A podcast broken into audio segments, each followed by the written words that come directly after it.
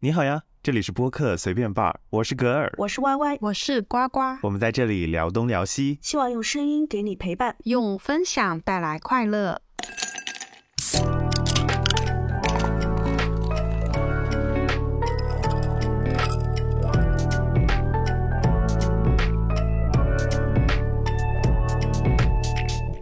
到了每年六月份的七八九高考期，当当当当。那对于一些学生来说，正是这个时间段呢，是他们命运的转折点。那对于我们三个主播来说呢，这个转折点离我们也挺遥远了。但是对于我的话呢，我感觉我每年都会有那么几天在梦里面会重复高考考场上的那一幕，然后每一次都会出现不同的状况，让我胆战心惊。可见那个学生时代的考试给我留下的影响还是不小的。那么今天我们趁着这个高考的这个热度啊，我们一起来聊一聊让我们难忘的那些考试。说到考试的话呢，我自己脑子里面回想出的那个那个场景，就是老师告诉我们什么时候什么什么时候我们要进行一场考试了，或者是我们已经知道确切的考试时间点，比如说中考、高考，它的时间是定好的嘛。那么对于即将到来的这些考试，我感觉每个人的这个反应还是不一样的。对于我来说啊，我我如果是呃知道一场考试马上要快来了。大概还剩一个星期这么长的时间的话，我可能会一边心里在烦躁，哎，我这个东西还没看，我那个东西还没背，因为我这个上学的时候非常不喜欢背书的那种人，我也背不进去，就是每天每天哪怕每天在重复某某一某一个科目，我都背不进背不进去的那种，所以我会很焦虑。这种需要死记硬背的这些科目，真不敢相信妈妈会焦虑。对，但对于那种就是数学那一类的，我就我就我就不太焦虑了。就是到这种情况的时候呢，离考试还有七天了，我可能是一直在还在焦虑焦虑，就是焦虑感会不断的加重。但是我不会去像其他的学生那样说，我焦虑了，我就多看一会儿书，我就还是那种摆烂的那种状况。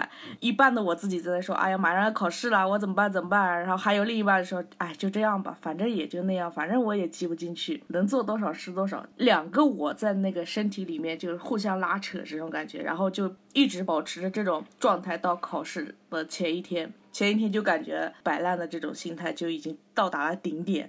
然后就开始迎接考试，我不知道你们就是考试的前一段时间，你们是怎么怎么去迎接这个即将到来的考试的啊？不管是大考还是小考，差不多，我跟你差不多。你也是一边焦虑一边摆烂吗？哦。我没有焦虑，我没有焦虑，我对我只有摆烂，我对我只有摆烂，不是我对自己的水平非常的自信，就是永远都是保持在能过就可以的那种心理状态。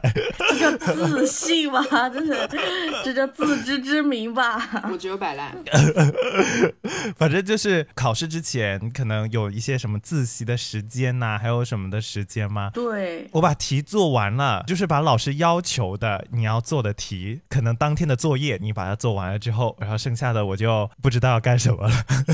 就是你让我额外再去看书，不可能。又或者是如果要做的话，我就会挑那些简单的，然后我已经懂的，可能挑着来做，就是做一些无用功的事情，就是为了消磨那段自习多出来的时间。因为背书对于我来说也是一件我觉得非常非常难以接受的一件事情。你也不喜欢背书是吗？对，超级不喜欢背书。我靠，但我却选了文科。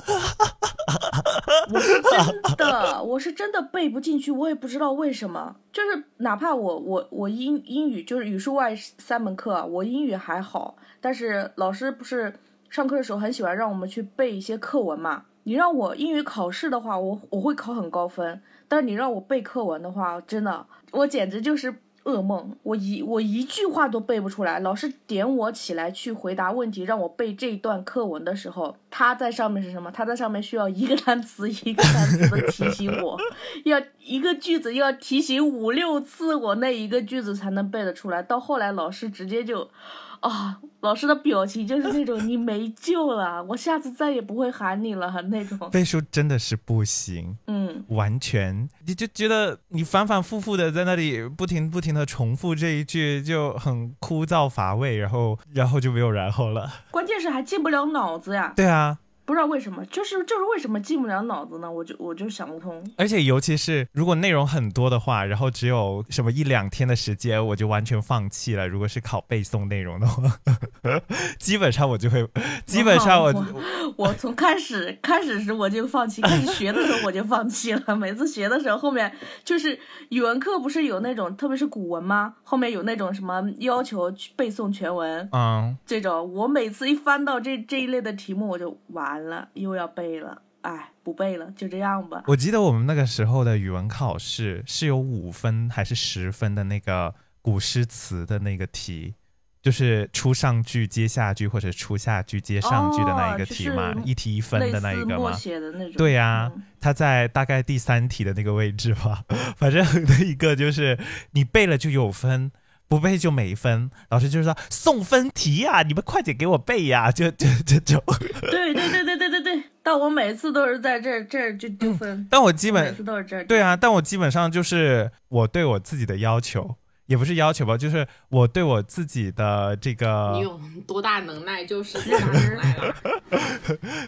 我对我自己的认知，我对我自己的认知就是。你不可能临时抱佛脚背会的，就如果那一道题你会，一定是你在平时就已经积累下来的东西。对对对，所以到考试那个时候，就是 会多，会多少，记得多少填多少吧，就这样吧，反正也就只有一分，你错了一个字也要扣你一分，那就算了吧。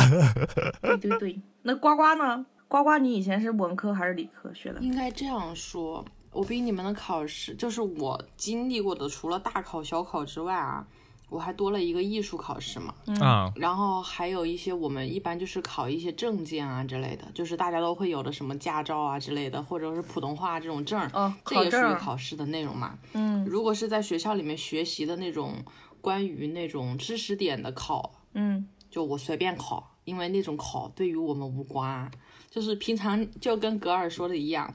如果到了大考小考啊，就是如果是小小考的话呢，还稍微轻松一点，没有那么吓人。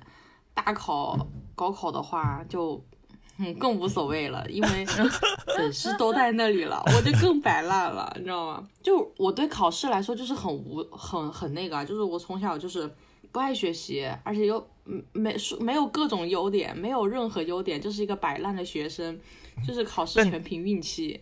猜对全靠本事，你知道吗？但艺考生的文化课好像稍微稍微简单点吧，文化课没有，我们是全国通卷，没有说简单。我们跟普通人考的是一样的卷子，我们跟大文大理考的是一样的卷子，考多少凭本事。我们的内容不谈简单的，艺考的内容是一样的呀。我们就只是录取的分数低一些，因为我们是有一部分是要以艺术考试分数为主。哦。但是说实话，艺术考试也是靠本事啊，三年的本事，你能学到多少，还是也当场考试啊？那个就是更不慌了，因为每天都在干这些事情，你每天都在画画。但你艺术考试的话，毕竟考的是自己。可能更喜欢一点的东西，所以什么叫喜欢？你知不知道这个世界对艺术的偏见有多大？很多人认为的艺考的对艺考的偏见就是，很多学生就是因为文化差，他们想用一种偏门左道的方式来找到自己上一个好大学的方式。很多啊，但是我觉得不能这样说吧，就是说都是要努力的，但是这都是平日的功底。也不能说很简单，其实画画也真的好难，就是你就是考试这个东西是真的好难，但是呢，就是像你说的，大家对自己都有点逼数，大家知道自己几斤几两，能考成什么样，能做成什么样，你是不可能突然之间就就很厉害的那种。对啊，没错，知道吧？我的意思是说，那一科因为是你自己选的。所以稍微的比其他科会更加有热情，更学得进去一点。对我们选的，那你那你又错了。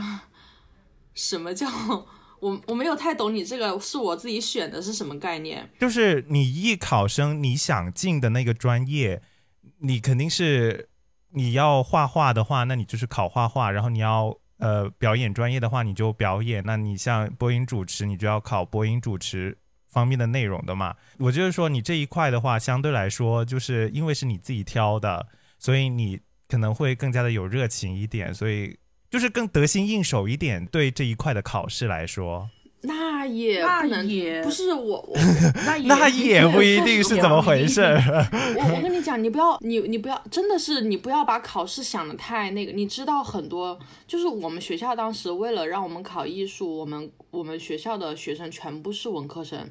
就算是我们班有很多男生，他们的理科优势大于了文科，他们也让他们报了文科，嗯，就是这样的啊。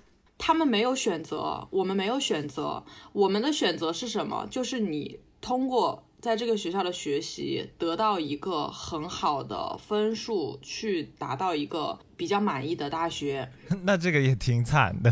就很功利。说白了就很功利，但是你没有文科理科的选择，这不是我们想选的。这是学校就就只告诉我们，你只有文科可以选，哇只有文化哦课那也这个概念，没有文科理科的概念。就是他不会给你自 主选择，然后再给你一个选择是什么时候？如果你的艺术考试不过关的话，那么就是这属于可能就是一种灰色的地方啦。就是我们老师会跟你说，播音主持或者编导的专业，他们在某个学校啊，就是那种。如果你过不了一本线、二本线的话，那么你就去另外一种方式，去那种三本的院校，他们有一个专业，他在几个月之内，他就会更好的过一点，他就会告诉你，你走这个方向。啊，就是这样的，就是可能我的世界里没有那么多所谓的这种，啊，懂了。啊，那他们这种就是为了就是为了应付高考呗，就是就就对就是对对，就是你们的目标就是上到大学就行了。我身边很多复读的也是这样的，我身边有好多复读的，他们就是第一次高考的时候，他们没有考好，嗯，然后呢，父母就说干脆你去学个艺术，因为你的文化分不差，然后你明年再跟别人一起去考，那么你明年你就相当于用一年的时间你去考一个大学，哇，就考一个比较好的大学，啊，就是艺术所以生所以我觉得 在我生是不是？这里看来，那那些在专我这里看来艺术的，，我这？边的就 是其实大家都其实都挺惨的。其实都是有目的性质的，就不是说那么纯粹的热爱，你懂我的意思吧？懂。但是我们不能谁纯排除，粹热爱学习不啊？能不能排，不不是啊不是排，不是学习，是有些人考清美，考什么这些美，人家耗一辈子时间就是为了去考他们。你看看你们考他的目的都不纯，就有可能有些人就会这样说，但是确实就是这样。那没办就是法呀，那你那你文化课你跟一般一一般的那种高考考不过人家，那你就只能走这种。对如果想要文凭的话，因为在我们国家这就是现实，以后找工作没有什么大学本科的文凭，很多公司都不要你了。现在都已经对啊，升到什么硕士文凭了，对吧？千军万马，所以这这为了这个现实，你也没办法。对啊，就是很目的性。嗯，这种应试教育是没办法的，而且以近期的国情也解决不了。哎，我想问一下，那你艺考完了之后，你也只能报艺术类的专业吧？对，其他的我什么都不能干，就相当于是说这条路就得走到黑。啊那不肯定嘛？确实，父母为了孩子去学习，真的是操碎了心，所以这种他们就只能抓到这这该死的。哎，但是说实话，就是考试这种东西，还是对自己有点自知之明嘛。我们当时考试不都是一样的嘛？你临时抱佛脚，确实没有什么大概用处。是的，我觉得那个时候，就是我高考那个时候最大的阴影吧，其实也不算我的阴影，因为我就很佛。但是对于一些就是比较上进的同学的阴影，就是因为我们港澳台生考的一个是两校联招，还有一个是全国联考嘛。那我们就讲全国联考，因为我那一年呢，数学卷子是文理同卷。就是你懂的，我们的那个我们数学考的内容就已经难到后面有一家附加题嘛，就是已经去到微积分那个接近高数那一边的那个那个难度了。然后我们因为考的跟你们的内容还是有一些差别的，所以我们是在高三的那一年要单独的出去上培训班这样子的学习的这样子的一个环节吧。反正重点就是我们考的时候是文理同卷，都是考理科班的数学的难度，所以我们文科班的话，在这一块可以说是全军覆没。就是我们班文科班的那个差距，第一名是可能一百二十多，然后或者是一百三十多吧。那他之所以可以考那么高的分数，是因为他高一、高二的时候都被拉去了理科班，跟他们学校的理科班的同学就是一起上语数英这三科，然后所以他到高三的时候跟我们的时候，他可以考到一百三十多分这样子的一个数学的成绩。这就相当于是从高一就开始准备了。对对对对，从高一的时候 他就在理科班，因为他成绩也的确是挺好的，所以他就被拉去重点班那边去学更难的数学这样子了嘛。呃，文科班的话是高二分科了之后，呃，文科班的数学就会相对来说简单一些的嘛，所以我们就是足足落了一年。所以我们那个港澳台的文科班的话，第一名一百三十多，第二名就已经八十多分，后面全部不及格。我们的那个每一次考试的后面排名，我们那个数学老师，我们数学老师的整个上课的状态是一开始的那种就是平和，然后到中间的恨铁不成钢，然后到最后的放弃，就是就是那个状态，真的太难了，完全。是对于我们来说差了别人一年，真的差挺多的。所以这一块的话，基本上就放弃了。就是给我们的优惠的话，进那种重点学校的话，相对来说录取的分数线会低一点，就是这个样子。我们的优惠就是优惠在这。但你要说考试的内容的话呢，真的也没有说就比高考简单多少。大家不都不简单吗？但是主要是教育改革这种事情，我们就我这个年代来说，我一直都在经历教育改革，我就是那一批试验之子。Y Y 应该也是一样的吧？就是一直对一直改革没有从小学就是从小学考试的时候，小学的时候是什么优良中差，然后到了初中突然变成什么生物还科学。就是生物、物理、化学宅成了科学课，然后科学课，然后的分值就变高了，然后英语从九十分变成了一百二十分，然后各种改革。那我们的那哎，你不是跟我差不了几岁吗？然后你 跟我然后差了很没有地区不一样，地区不一样。我们那一年，我跟呱呱才是一样的吧？头我跟呱呱是同一届的好吧？然后高考就变成了位置值。然后位置值就落差就特别大，在同一个分档里面，它可能落差有八十多分之高。我们反正我们那时候还是。我我我处的那个时间段好像是改革最后年，反正我们那时候呃语数外还是那个什么一百五积分，然后理综文综这样子。我说的是我从小就在接受教育的改革，所以改到后面我们都麻木了，而且每一年我们都是第一年，然后我们改完了之后，然后后面又回去了。应该有很多学生都是这种试验的小白鼠吧？我们中间时候也试验过呀，就是对啊。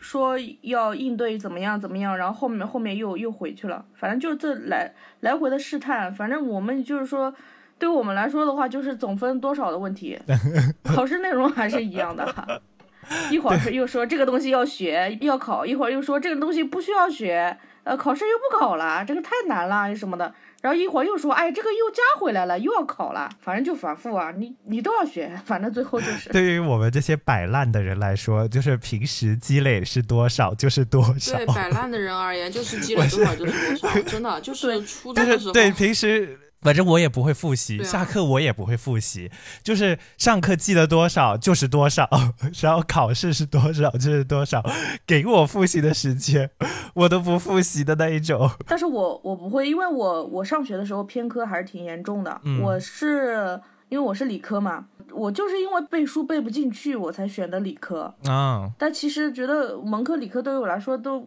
在兴趣方面啊，没什么两样，但是我是实在讨厌背书，嗯，所以我最后选的选的理科，而且我我数学成绩也比较好嘛，学理科的话会有会有优势一点。对于这种偏科的，像像我们这种偏科人来说的话，就是迎接考试的时候，你的准备就完全是不一样的态度，你知道吗？呃，我们我们那时候虽然说是已经分了文理科，但是你高二的时候还是要还是得学历史啊，对啊对啊，然后他在高二的时候就会帮你考掉。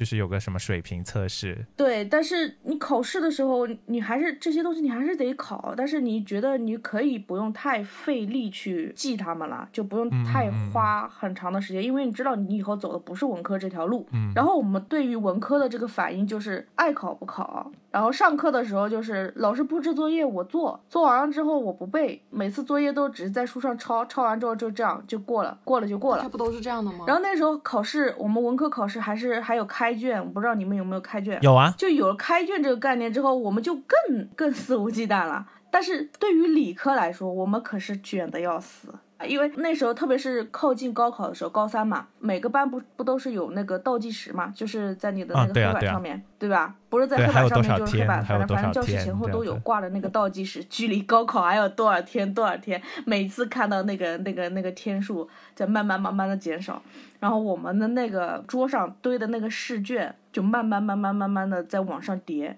那些试卷不是老师发给我们的，老师发给我们的我们会另做。啊，那些试卷都是我们自己私底下买的，你知道吗？一到下课，然后立马就往书店跑，五三就问老板今天有没有黄冈，对，今天有没有那个五三那个东西？我靠，黄冈密卷那些东西我们都做烂了，都做做到最后就已经不做了，你知道吗？就到处找问问那个，因为书店老板他他也知道嘛，所以他会告诉我们哪个出版社出的那个那套题会比较好，也什么什么。我们每次 放学都会去找他打听，然后去买。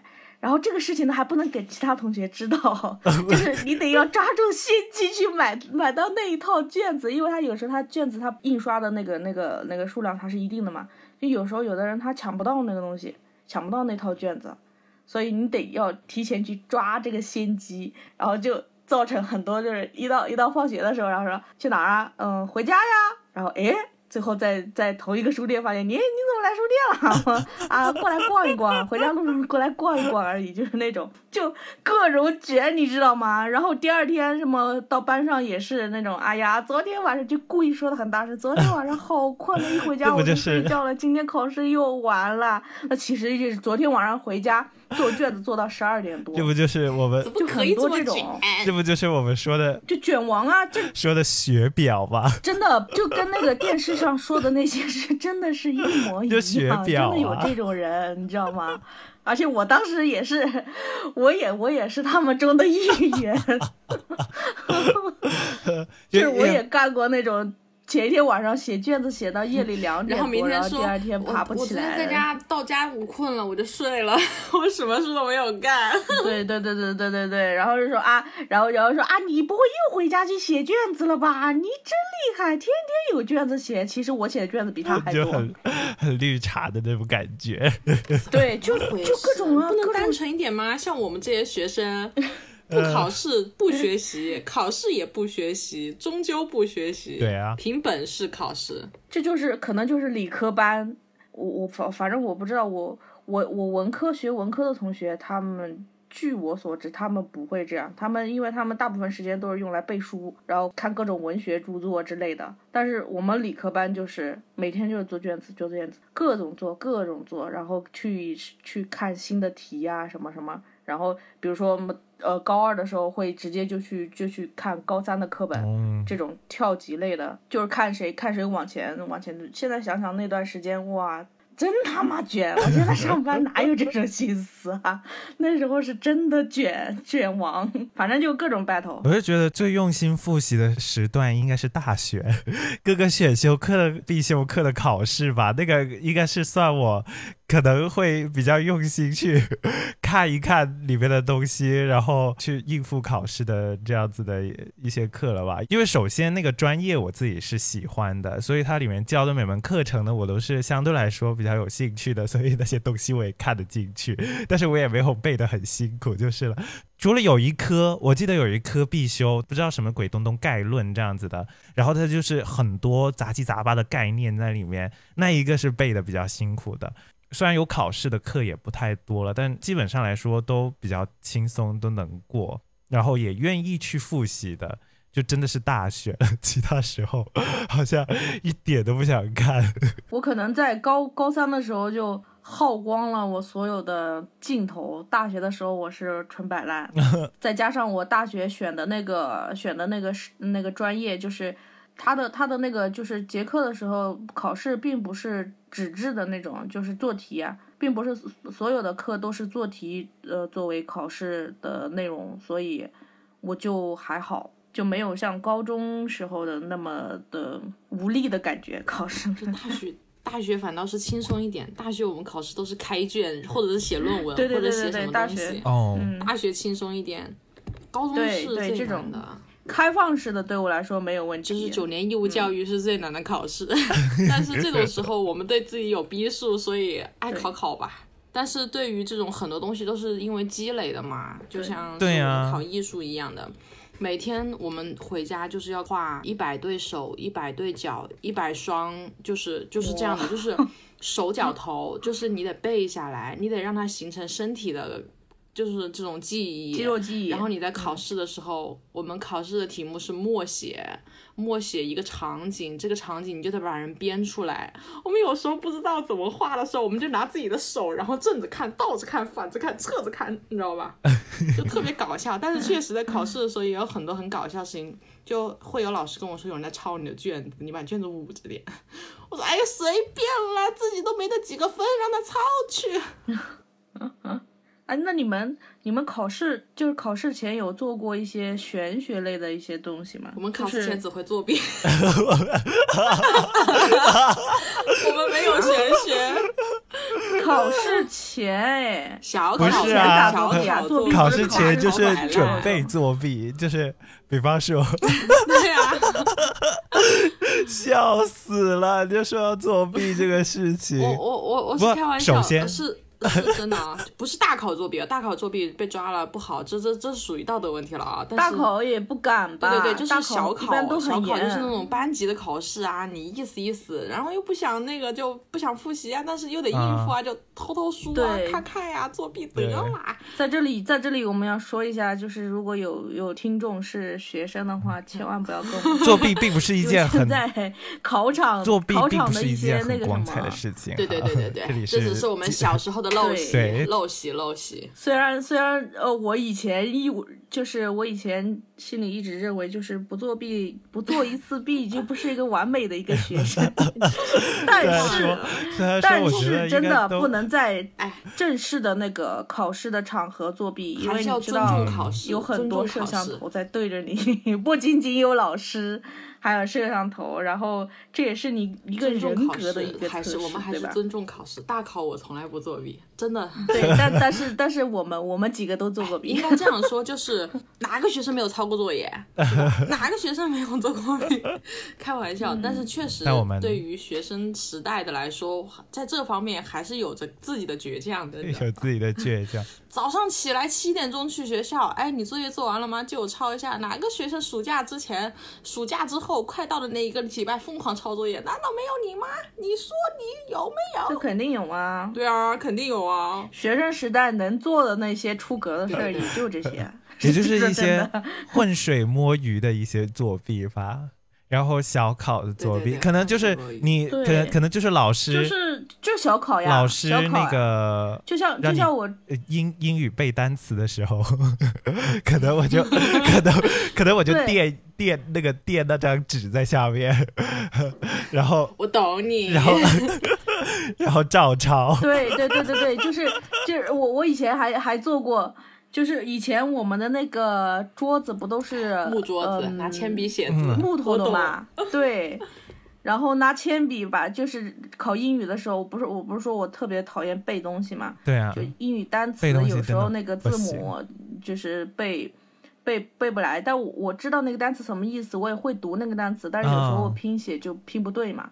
然后每次就是遇到这种的默写的题目的时候，我都会把那些 不会的单词全都刻在我的那个桌子上，然后就是几一年下来之后，那个得还懂桌子上密密麻麻，反正就 对，但就别人来看我桌子，完全看不出来桌子上是什么单词，但是我能 看出来是什么单害了词，，因为刻了好几层，你知道吗？要侧着做，哇要侧着做你看，你透过反光厉害了但是但是这个这个也只是平时应付平时的那些小考或者是一些默写我们默写对对，因为因为大考的时候，大考的时候，你的那个考考场并不是你熟悉的考场。对对对，大考的时候只是被分配的那种考场。对啊，我们大考的时候，因为我们学校本来就是作为全校排嘛，本来就是作为那个什么高考考场的考试场所的，所以他就算是我们期末考的时候，他都会按那个就是重新打乱，然后按照非常标准的一个流程，老师会在每个班把那个你安排的考场的那个信息给钉在那个布告栏那里，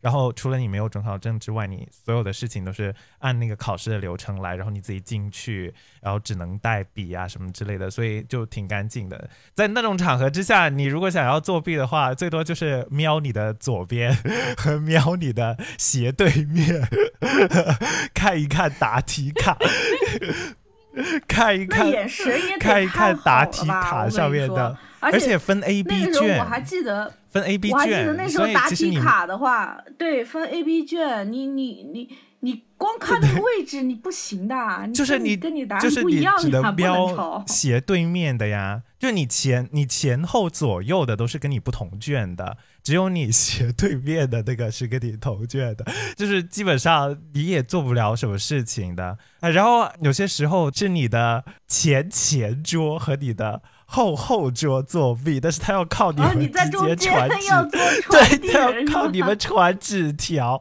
就是就是就是做这种就是做这种事情，然后你又对吧？你又不好戳穿别人，你会你会帮他们吗？是吗你？会帮他们吗？就是我我我会我会你吧，好好，我根本不会屌他们。对啊，这这这种如果是小考的话，就是在自己本班嘛，啊如果是都是同学，呃，我帮递一下无所谓。但是如果是像那种大考就被对呀呃不同班的同学分到同一个考场的话，嗯，我不会帮的。这种我不会帮的，我会当做没看见，或者他直接扔到我桌上，然后我就当做没看见，一直那个纸条一直放着，然后，放到下课，我也不管。有时候你就不太好意思，就就我很好意思啊，我没跟你交流过，你还想让我当你 当你的传话筒，被老师抓了我，我我的分数怎么办啊？哦，我很好意思不帮他们传啊，被老师抓了，估计我会说出去是谁。举手，老师他们在传答案。没有啦，也也也就也就那么多次考试，也有时候就真的是恰巧就碰上了，那你也不好。我好像，哎，我现在想想，我好像没有帮别人。哦，对，我帮有帮自己班的同学传过，但是很少，对啊，就真的真的帮别人传答案就很少。就是他其实他一开始本来也没有打算让你帮忙传的，他们可能塞在那个橡皮擦里边，然后从你从他那个位置扔到前面去，就刚好撞到你旁边了，然后你你也然后你把它交给老师，你说老师不知道从哪儿飞出来的东西。他撞到你旁边了，然后你就看呐、看了之后你就跟他眼神对上了，对上了之后他就会 你还对上了，我真是服了你了你。又扔回去了是吗？你又扔回去了是吗？然后然后眼神对眼神对上了，对上了之后就会他就会要你给他扔过去这样子，然后你又不好意思拒绝他，毕竟监考老师 有时候也没有那么严格。他们有试过比较厉害的作弊的话，就是我们是让带那个之前之前就是是让带那个饮料进去的，然后他们呢就把那个他哦，们我想起来了，他就把那个纸贴在那个饮料外面一他们就圈的那个他们就把那个他们就把那个纸啊缩小，我靠！哎，你们这样会不会不太好呀？怎么怎么说着说着就忘介绍各种就给大家开始介绍你各看我都不种作弊的介方法绍，呢？哥你太过了。对啊，你怎么 介绍的这么的详细？他们呃 好了不说了，大家不要学习，大家不要。怎么有人橡皮 大家不要，大家不要学习。我是不是？告诉，如果看到有人把那个什么水瓶带进了考场的话，就要注意一下了，就要向老师 一定要向老师举报啊！一定要向老师举报一定要。向老师举报啊！那没有，我是觉得他们的那个很厉害，就是各种奇招，就是聪明都用在这个上面了，不像我们坦坦荡荡。对，但是真的被被抓到的话，真的很惨。现在对于考试作弊，特别是那些大考，对于考试作弊的话，嗯，惩罚还是挺严重的，大家不要作弊啊，千万不要作弊。对，哎，但高考唯一一条相对来说比较公平的这样道路，应也是很严格的，就是了，没有那么容易的、啊。大家要重视它，不要轻视它。对呀、考不好就就像是什么玄学还是可以去的，去拜一拜文曲星，去拜一拜孔，去拜一拜庙，拜拜孔子啊什么怪力乱神，还是那这个要这种怪力乱神给你的心理有一点点寄托，还是可以的。这个要提早拜但是千万不要想办法在这种事情上面做手脚就行了。这个要提早拜，就是你早一点拜，就是在那个出卷老师把题目出完之前拜 就可以，就可以你还有这种讲究，就可以让这就可以让题目 出谁知道呀出到你刚好会的上面，那是真的在做，不然人家卷都出完了，你拜有什么用呢？题都出完了，你拜有什么用呢？不会还是不会？说的好像是你就不能趁这段时间多写几道题吗？真是。我们说的拜只是心理作用，没想到你还指望这个拜能真的对就不要那么起什么作用吗？我你天你！还以为真会真会菩萨来帮你吗？菩萨说帮不了，帮不了。你以为是托梦吗？求一个安稳想。什么啊？因为考试的时候，你考试的时候，你那个心理素质还是很重要的。就我很多同学都是平时成绩非常好，然后什么题目都会，但是一到考试就不行，一到考试分数就上不去。这种情况的话，就是你素心理素质不行啊。我甚至就碰到过，不是我，不是我的同学，但是我在考场上碰到过，就他一考试他紧张到呕吐，然后拉肚子，就肚子痛，然后要上厕所，又是呕吐，反正整个人身体从心理引发出生理不适那种，你就根本就没有那个心思去应付考试了。就算你平时学习很好，心理承受力不行的话，你也是不能好好的应付这场考试。啊，我觉得还有一部分就是来自父母的压力吧，可能越越是决定你日后就是就是像你看小升初、初升高、高升大学的时候，越是能决定你每一个人生阶段的地方，来自父母的压力就会不一样。在高考的时候，我老师就跟我说过一句话，他说我觉得你会很在意你父母给你的压力。其实我我平常时考试的时候我都很轻松，但是高考的时候我压力很大，很多卷子都没有写好，所以我的分考的并不高。然后我老师当时在考试之前就跟我说这句话，说其实你很聪明，但是我就怕你妈妈就是你父母那边的压力给到你，影响你考试。然后我艺考其实考得很好，但是呢，我就是文科考砸了嘛，然后就分数不是很理想，就是大学不是考得很好嘛，嗯，然后就是这样的。但是我从小其他的考试的话，我都没有什么太在意过我父母。但是在高中的时候，是因为我妈妈辞掉了自己的工作，来全职的照顾我读高中。哦，要考试的那段时间，然后每天就在我旁边说：“哎，你怎么要补充营养？怎么样？怎么样？哦怎么样？怎么这样？”样压力其实真的我真的是大觉觉得那段时间真的是是过得好难受，你知道吗？就感觉有一个人一直在旁边，就是父母可能觉得这是他对你的关爱，但是有时候这种关爱真的是会觉得是一种压力。一样我的，一样的。也不能说是我考了不好是因为他们的原因，但是就是可能也会有一些学生，就是也可能会有相同的境遇之类的，就是确实一样的，特别是特别是对于我针对我们这种走读的，他们住校的还好。住校的话，就是大家一起，就是同同一个环境嘛。相对于我们这种走读的话，真的是每天除了在班上那段时间不跟父母在一块儿，其他时间都是被父母念叨的。对啊，然后甚至甚至你高中了，你高中你上晚自习，你都你高中高三年纪都已经到那个时候了，父母还得要去接送你放学，就是晚上下完晚自习之后还得要接你回家，然后这个嗯回家的路上也会问你啊今天怎么样怎么样，学了怎么怎么你要。知道，我跟你是不一样的哦，就是你认为的那种，但是我是什么样的？我是我妈当时直接跟我住在了一个房子里，然后就是们我知道陪读嘛，他这、嗯这不就是陪读吗？但是我们当时陪读的时候，他好可怕的哦！哎，反正我也说不清楚，这件事情就是特别特别的难熬。你你妈那种事也也很多，我们学校之前学校也也有，就是，很多父就母都是专门为了你去辞掉那段时间不工作，然后就专门就陪你。就他们除了你之外没有其他的事，除了盯着你之外没有其他的事可干了。他们觉得盯着你就是他的工作。考不好就觉得辜负了他那种感觉。就每天不是在想怎么怎么去 PUA 你，就是在想该做什么样的营养餐给你，这种压力很大的。对对对，就是说这个心态自己还是要去调整一下，特别是在考试之前，不能因为这种事情，就是有时候如果父母真的是这样做的话，但是你自己一定要端正好自己要的心态。平平整好自己的心态，冷血一点也，不是冷血吧，就是该干嘛 干嘛。就你自己要调整好，对，它是一个干扰项，它对你来说真的是一个干扰项。但是做到很难，因为它无时无刻的不在你的旁边，就做到无视的他很难。特别就。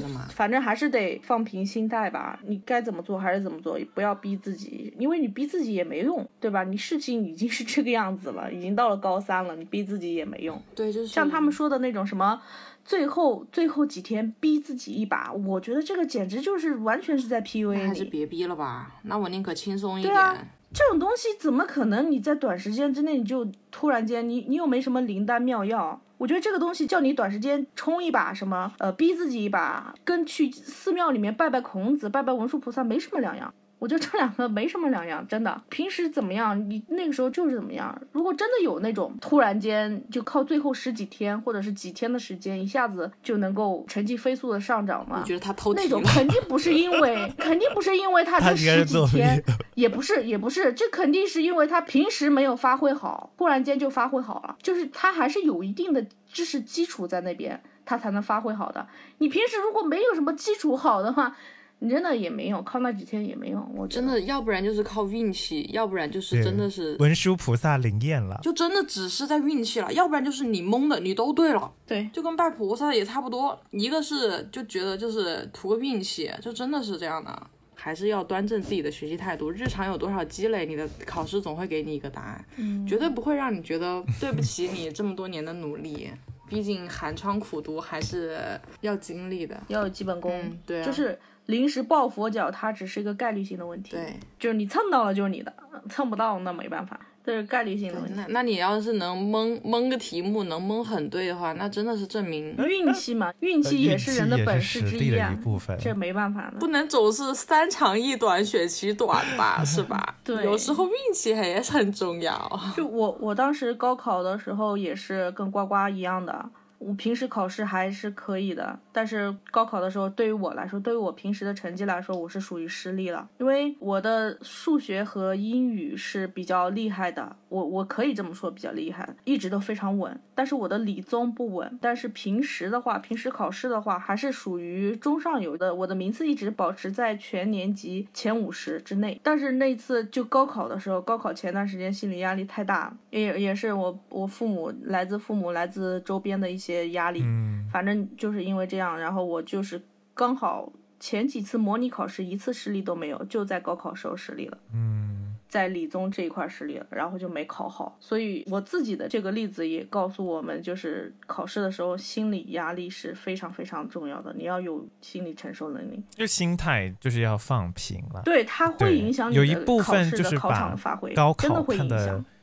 又太过的重要了，它其实 只是你人生的一个坎儿，对然后你会发现一坎儿还有一坎儿对，高，就就我们 高考过了之后还有千千万万个坎儿。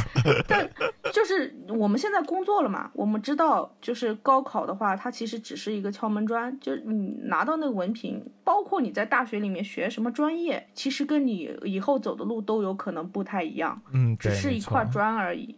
但是作为学生，大家没有经历后面的事情，他们肯定就觉得目前为止，高考是我唯一的出路，对吧？嗯我要在这一坎儿我过不过去的话，不仅仅是我，我家里人都会觉得啊没有未来了。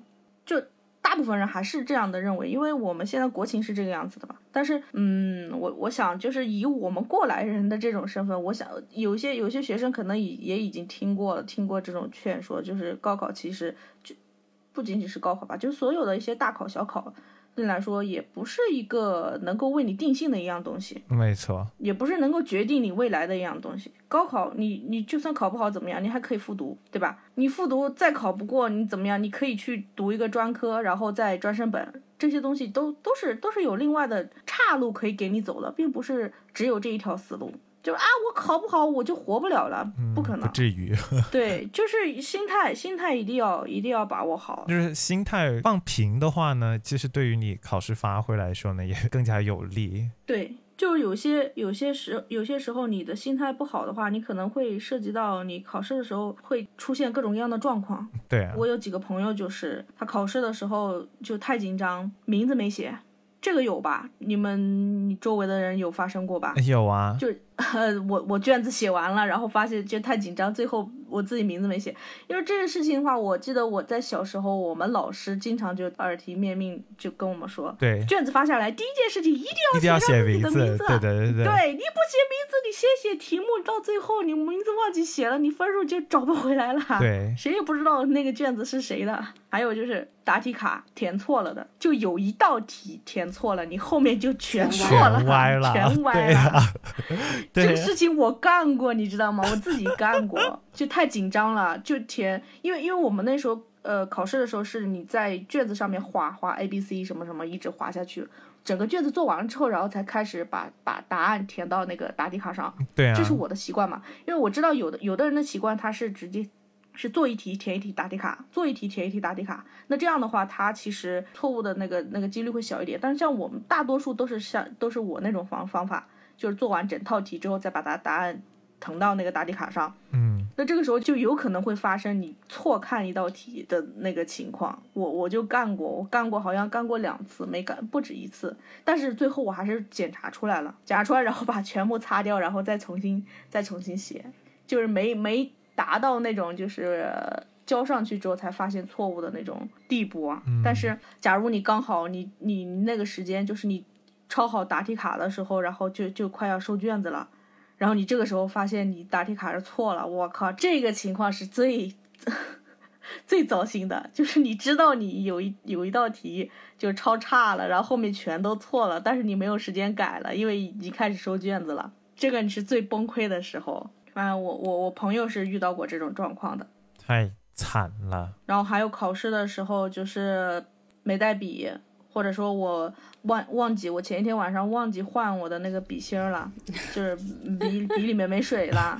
然后写到一半的时候，哎，怎么写不下来了？啥都写不出来了。然后前后左右同学，嗯，很少有就多带笔芯的那种情况，因为如果是那种小考的话，或者是。不是那种什么高考、什么中考这种大考啊，高考、中考这种大考的话，我们会多多带几个笔芯，就是不会出现这个问题。就是平常的那种考试，对吧？大家不会去准备的那么充分，然后忘记检查自己的那个那个笔的问题，写不写写不了了这种情况。反正我我自己是遇到过的，然后我就再去找老师，第一反应就是找老师，让老师帮我去借。嗯，老师老师办公室肯定会有嘛，对吧？嗯，这种还算是算是小小的状况，小的突发状况。你们有没有什么其他的？现在想起来都胆战心惊的一些突发状况？好像好像没有，但是我见过迟到的，考试迟到的，我见过迟到的肯定有，找错考场，哦哦哦，迟到的，找错考场，这个有迟到的，这个我是见过的。然后他迟到了之后，主要是老师还挺好的，让他进来了。高考的时候，高考啊，对对对，高考的时候我见到的，特别特别牛逼。哇，高考的时候迟到，愣生生的。哎，前几年的时候是真的有这种情况，因为高考不是有上新闻了吗？前几年上热搜啦。对啊，就是造成交通堵塞，那些家长全都在那儿等着，就现导致现在高考前几天，然后就开始学校高考一般封路，甚至开始戒严了。中考也都这样的，就中就是一般都是会提前封路，然后让这一片区域都保持安静，然后信息隔绝嘛，然后都是这样。之前不是有那个热搜，就是哪个学生高考，然后没没赶赶赶上，就是因为堵车嘛，然后最后坐的警车过去的。啊！警察把他送过去考试的，记得。反正我觉得这种事情一部分是因为自己吧，就是起码还是得提早预留时间，然后所有的准备自己要做充足，要在提前一晚做好准备。嗯嗯，重复检查一下东西。如果为了保证自己脑子那个的话，可以写一张清单，就是我要准备什么，我要带什么，都。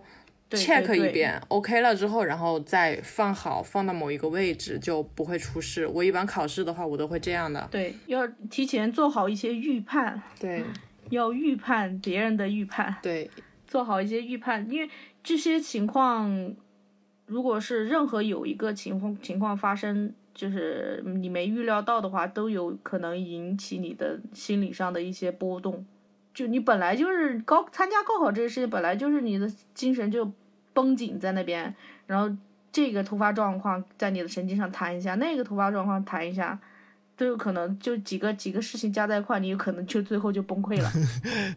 还没考就已经崩溃了。对啊，那些心理心理素质差的，对吧？不就崩溃了吗。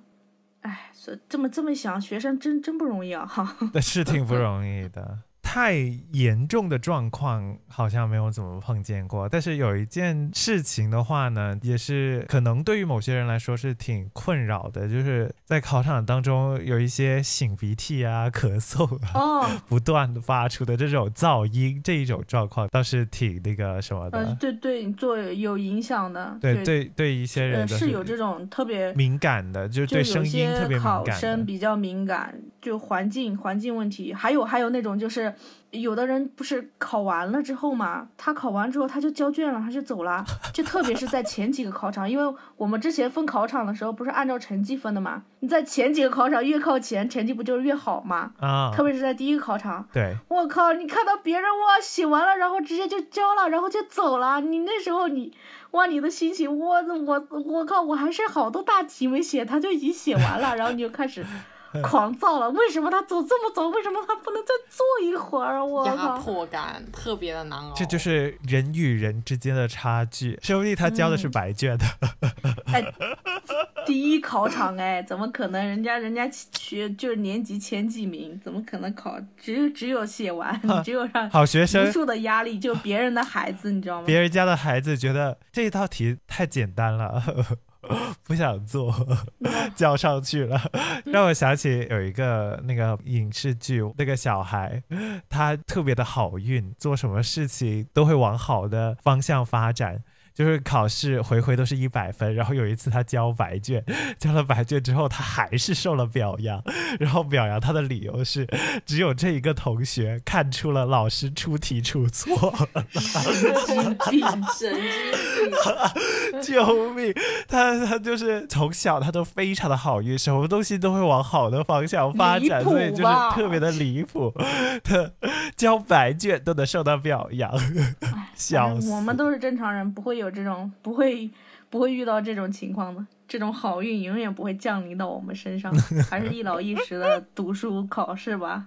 那在一开始的时候我说了，就是对我们现在来说，因为呃听我们节目的听众可能大部分都是已经在工作的人了，就是会有学生吧？我说了，就考试我觉得应该没有学以生。前那我不知道啊，对，就也就十几二十个人听我们的节目，谁知道？就一开始的时候，一开始的时候我们说这个话题的时候，我就说了嘛，就是我现在还是嗯，考试这个东西对我还是有一定影响的。就我可能平时有时候工作压力大的时候吧，就会做梦，然后梦的内容就是会做到高考的时候那种，就是突然间，呃，有时候会发现自己就不是很多很多题目嘛。我我这个人写题的话呢，很喜欢就碰到如果呃不会写的题目话，我会会往后面写，但是我会忘记我前面有哪些题目会没写到，我只只有在做完的时候我才会检查我哪些题目没写嘛。然后那个考试的梦境就是那样子的，就我我做最后一道题目做做不完做不出来之后，然后就开始倒回去去看，然后我发现我前面题目全都没写，就已经快要收卷子的时候了。就碰到这种这种梦境，就所有到最后就是所有的所有题目基本上就没有写的那个卷子基本上哎，你别说，我好像试过，嗯。我好像真的试过，就是我在我先做后面的大题，然后在后面的大题花了太长时间了，以至于到快收卷的时候，我才想起我前面的选择题没有做，然后基本上那几道选择题，我都是扫一眼，然后看哪个答案比较比较合眼缘的，我就选了。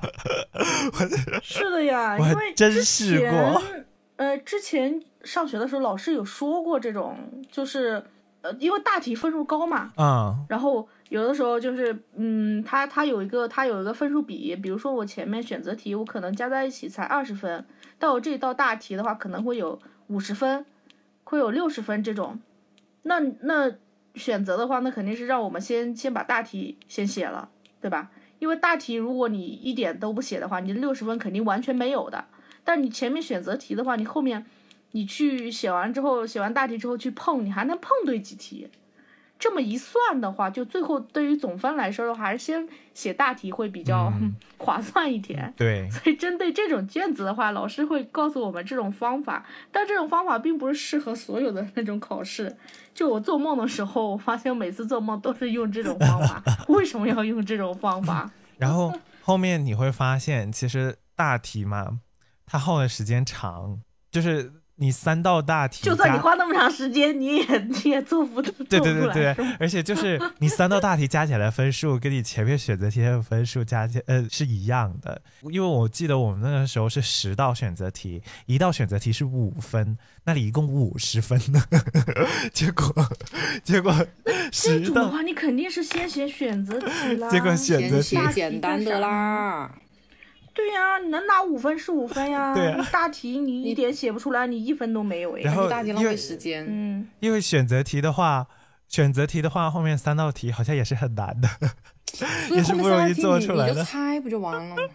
救命！对呀、猜呗。而且你有百分之二十五的正确率呢。而且我记得我们那个时候做试卷，尤其是选择题，就经常会出现什么 C C D D A 这种组合，然后然后猜的时候就直接。呃，五题五题的。对对对对，猜的时候就直接写 C C D D A，没时间了，先这样吧。就是就是它答案会有每次写的那个卷子选择题的答案都是会有一些连就是神秘的那种神秘规律吧？神秘的那种规律。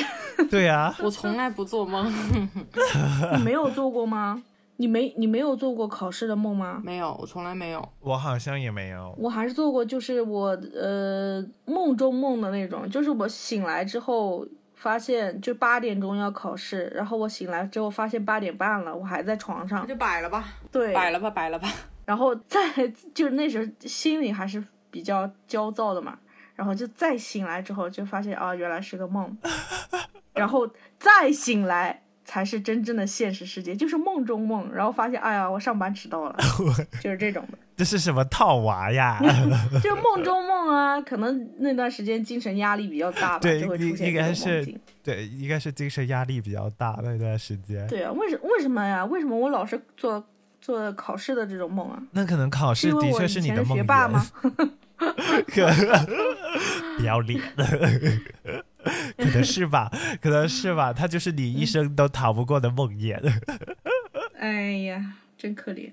其实，其实我嗯，工作以后我没有那个，我除了我除了做梦之外，好像也没有，因为我现在的工作没有涉及到很多需要考试。就算是我们现在工作不是嗯有涉及到 KPI 考核这一类的嘛，可能跟以前的考试会有一点点像，但是我觉得对我的影响嗯，没有特别大，我不会不是特别在乎这一类的东西了。所以现在所有的考试对我来说，我只是像是一个旁观者吧，像是一个旁观者的一个一个身份在，就他对我已经产生不了太大的影响。就算我呃有可有时候对在网上报一些网课，然后网课会有一些考试嘛，那些对我来说也不会重回到学生时代的那种影响。就我感觉考不考考得好考不好都无所谓了。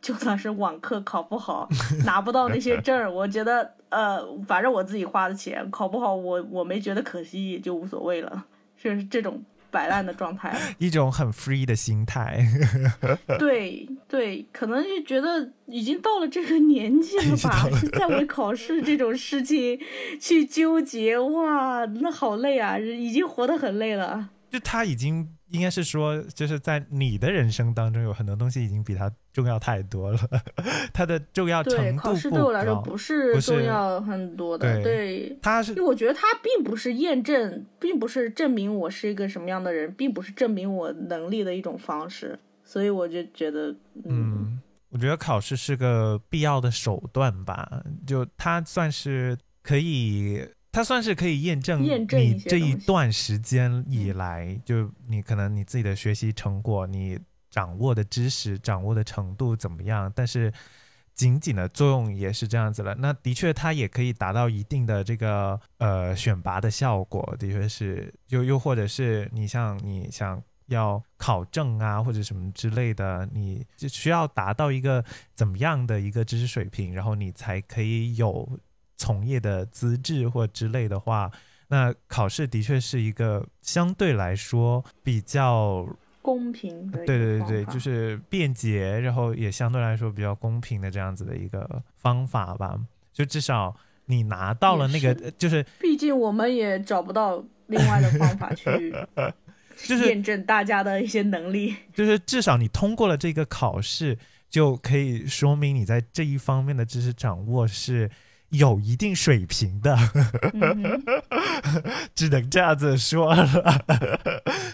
万一有的人就是记忆力特别强，两天背完了呢，那也 那那那也很难说，哎那也很难评法，那 那这个那记忆力强那也，是他的一个强项，对了，那也是你也干不过他，那没办法。那。那也是，那也是很厉害了。不是有些他是没有限额嘛？那你想像那些什么高级会计师证什么 CPA 之类的那一种的话，那 他要真的有那么有能耐。就是把所有的主观题全部背下来，知道在哪一页，然后去答那些主观题的话，为他鼓掌。这就这直接去参加最强大脑好了呀！参加什么考试啊？但是他也没有想象中的那么的可以反映现实，他最多就是体现的就是你对于这一堆知识要考的考点这一范围的知识，它的掌握程度是及格的，就是这样子。那你后续在职场啊工作当中的这种能力的体现啊，怎么灵活的去运用啊，那有一些东西就不是考试能考得出来的，就是了。对，也也不是课本上能学到的。说实话，今天我们谈了很多关于考试的内容，什么考前的那些各种 battle 啊，考试中的一些状况啊，还有一些我们不可取的一些作弊行为啊。然后还有就是考试对我们这种已经脱离了学生时代的人，对我们现在的一些影响啊，等等等等。那以上的内容呢，仅供参考，也仅供娱乐。就是呃，作弊的那一趴呢，还是不要参考了。我们当个笑话做人就要杜绝，要杜绝作弊那一 块。做人要堂堂正啊正的，对吧？我们那一块只是为了方便，大家辨杜绝认出作弊啊。作弊的手法没。必要，我必要。们仅供娱乐，仅供娱乐。呃，接下来七八九要高考了嘛，然后二十二十号二十几号吧，是不是也要中考了？嗯都反正都是在六月20份。那我们在这儿就祝各位考生旗开得胜，逢考必过。考完之后呢，大家也不要去纠结那些东西，好好的给自己放松一下。考的就是都会，这个阶段过了就过了。蒙的都蒙的都对，考。的都会，蒙的都对。好，那感谢大家收听我们这一期的节目，喜欢的话记得订阅我们的频道，给我们点赞，然后五颗星评价，多给我们留言互动，呃，多多转发一下我们的这个节目，然后也可以介绍给你们的朋友听。然后对于这一期的这个考试内容呢，大家有什么呃想法，或者是有什么一些回忆的内容呢，也可以跟我们多交流一下。那我们们下一期再见，拜拜。拜拜。可以拜。拜，跟我们交流如何做一个诚实的好孩子。